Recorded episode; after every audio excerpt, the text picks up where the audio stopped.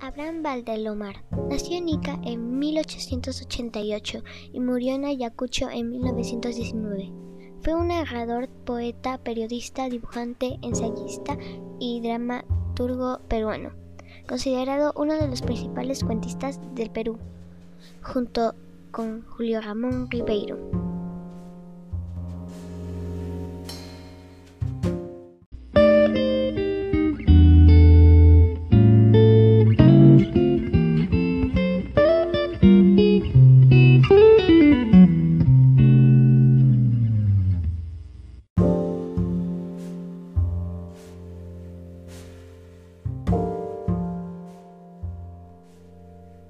Él mismo organizó sus cuentos peruanos en dos, libros, El Caballero Caramelo 1918 y Los Hijos del Sol 1921, donde se remota al pasado histórico de Perú a través de los incas.